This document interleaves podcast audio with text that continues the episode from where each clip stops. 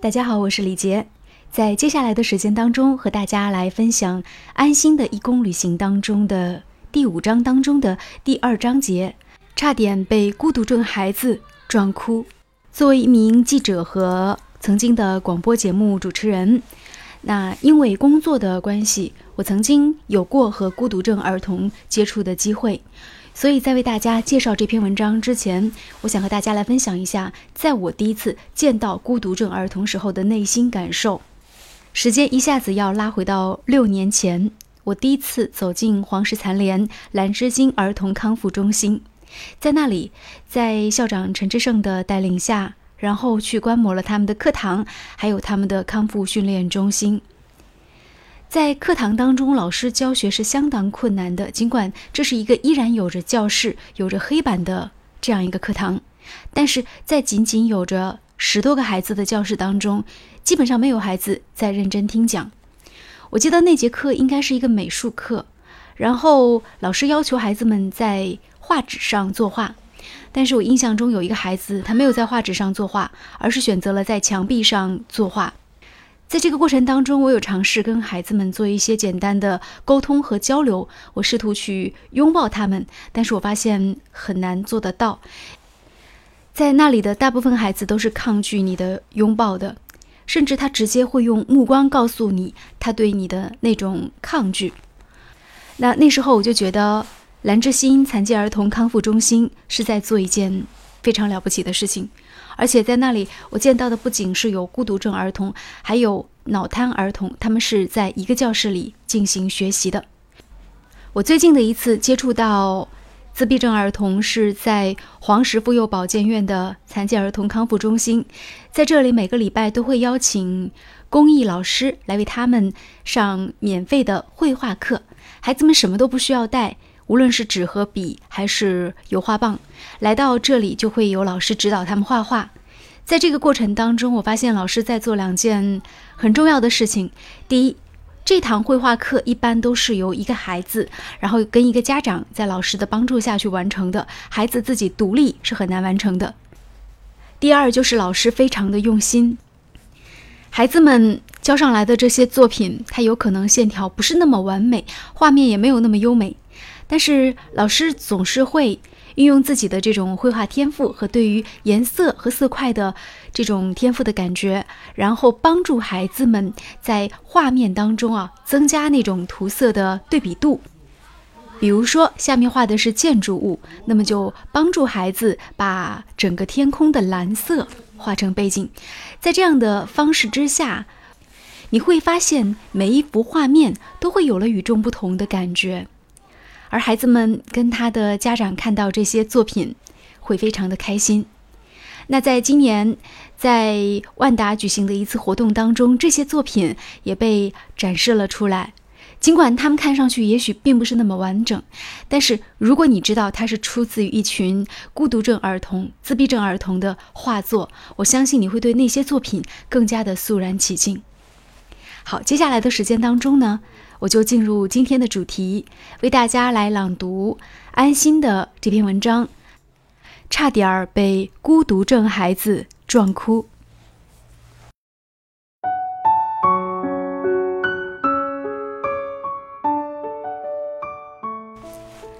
站在自闭症中心的门口，我常和自己说：是时候真正走进这间屋子了。里面的孩子有一部分患有孤独症。也双目失明。任何一种呈现都来自于我的认知，先认识我自己，再去认识他人。于是我走了进去。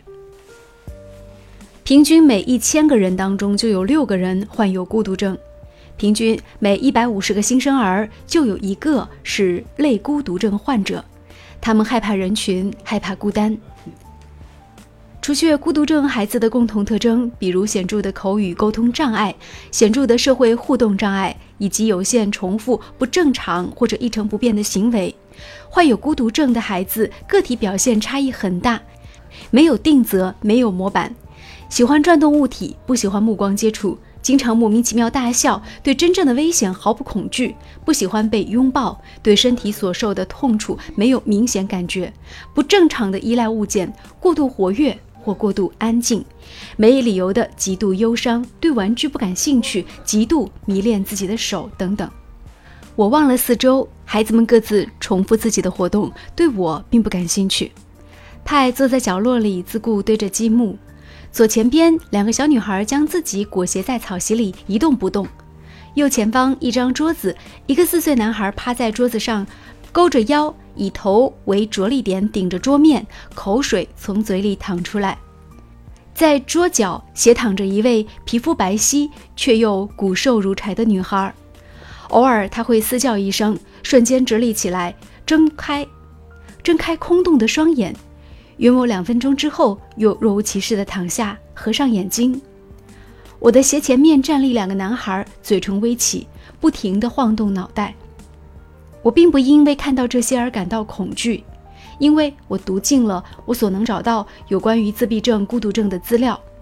眼下，他们的行为无非是孤独症症状之一，对某一动作的重复。我并不会因为看到这些而感觉到恐惧，因为我读尽了我能找到所有关于自闭症、孤独症的资料。眼下，他们的行为无非是孤独症的症状之一，对某一动作的重复。我想，这个世上除了日常生活的对话交流，应该存在某些地方的交流其他方式，而每一种或清晰或微弱的语言，都会是一种心理活动，会有另一种心理活动来应答。于是我开始哼起小曲，没有任何歌词旋律。慢慢的，一个五岁左右的小女孩向坐在地面上的我扑了过来，甚至干脆坐到我的腿上，使劲地搂着我。他大眼睛，门牙有一些歪斜。他的名字叫做 Pat。我琢磨着，他应该是喜欢我的调子，顺势搂回他，以拉近距离。此刻，旁边那个低头不语、常摇头的男孩也循着声音向我的脑袋这边斜过来。我注意到细微的动作，于是左手握住他的手，凑近到他耳边哼给他听。瞬间，他的嘴角有了一个极其细微的变化。我看见他的嘴角微微拉成了弧形，他居然咧嘴笑了。我对自己说：“是，一定有办法走进他们的内心，或许一定有沟通的桥梁。他们纹丝不动也好，躺着也好，都有各自内心的活动。”而那些种种起伏的波动，甚至比一道光或者电波要微弱难寻，因为它存在，因为它只是和大部分人不同，所以我要跪在地上去摸索那根带着我走进孩子世界的绳索，我要小心翼翼地走进去跟他们交流，然后再静静走出来，告诉大家，他们真的只是和我们不太相同，仅此而已。Pat 跟着我一起哼起啦啦的小曲儿，他节奏感很好。尤其当我哼唱着《Jingle Bells》的曲子时，他竟然毫无偏差的就接上了。有资料说，失明的孩子大多乐感不错，但眼下的他们不仅失明，还多少有不同程度的孤独症。公众或媒体报道刻板印象大多停留在孤独症孩子是天才这一点上。但是事实绝对不是这样，而失明的人的确是有瞎子阿炳做的二泉映月，也有海伦凯勒挥笔写下“假如给我三天光明”，更有周云鹏老师创作的那些真实质朴美妙的旋律。但绝大多数失明的人是散落在社会某个角落，一抹难以被人察觉的暗色。Pat 看上去很开心。搂着我的脖子的双手偶尔会缩紧，我觉得那是一种缺乏爱的表现。我忍不住亲了他的脸蛋，以示喜爱。Pat 逐渐将嘴凑近我的脖子，我以为他是懂了，想回吻，自己有一些成就感，觉得自己哼小曲儿的功夫没有白费。但是他并非是要亲我，而是紧紧咬住我的发丝，使劲地往后扯。我听到自己头发丝丝的断裂声，一次。两次、三次，我尚能忍受，因为小孩子气力并不大。可是次数多了，我的头发被他扯掉了一把又一把。我强烈感受到 Pat 胸中似乎还有一股愤怒的情绪，可是这股情绪从何而来，又将流向何处？前一秒他不是很欢喜的跟我一起哼着小曲儿吗？在我最后一次试图挣脱时，他干脆用自己的脑袋对准我的脑袋，猛烈地撞击了一下。我的脑袋嗡嗡作响，眼泪差点溢出来，而他释放完心中的情绪，风平浪静，坐在我怀里，不再说话。过了一会儿，我缓过神，我稍微扭了一下脑袋，角落里有个孤独症女孩，脸色失常，手舞足蹈喊了起来。我右手将她搂在怀里，左手拍着她的背，呆坐着。她将自己的脑袋塞到我胸前，如同一只温顺的绵羊。于是我继续哼着，只是那声音随着视线的模糊，有略微颤抖起来。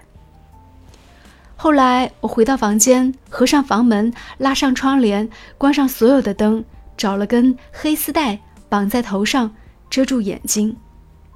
我一遍一遍地听一首歌。周云鹏不会说话的眼睛。周云鹏曾经在柴静的采访里说：“一低头，一抬头，周围全是牛铃的声音，变幻莫测又清澈。我喜欢水声，海洋流水。我去过雅鲁藏布江，据说那里的水很壮烈。我听了听，像闷雷，很低沉，很持久。”我是靠听觉来感受世界的。柴静说：“很多人有眼睛，但他们早已看不见，不听，没有感觉，像石头一样不再闪烁。”夜里，我辗转反侧，觉得自己就是一个盲人。是大半年一路来的磕磕碰碰，使我逐渐睁开眼睛。第一跤，摔得我跌到最底，学会了抬头仰望，谦卑做人。第二跤，我磕到一个大石头，硬生生的疼。我做了一个梦，梦见一间没有窗户的小黑屋，里面有好多黑影在晃动。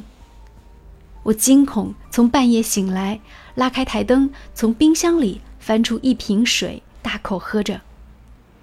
台灯的光将我的影子拉长到墙壁上，黑夜里显得兀自的单调。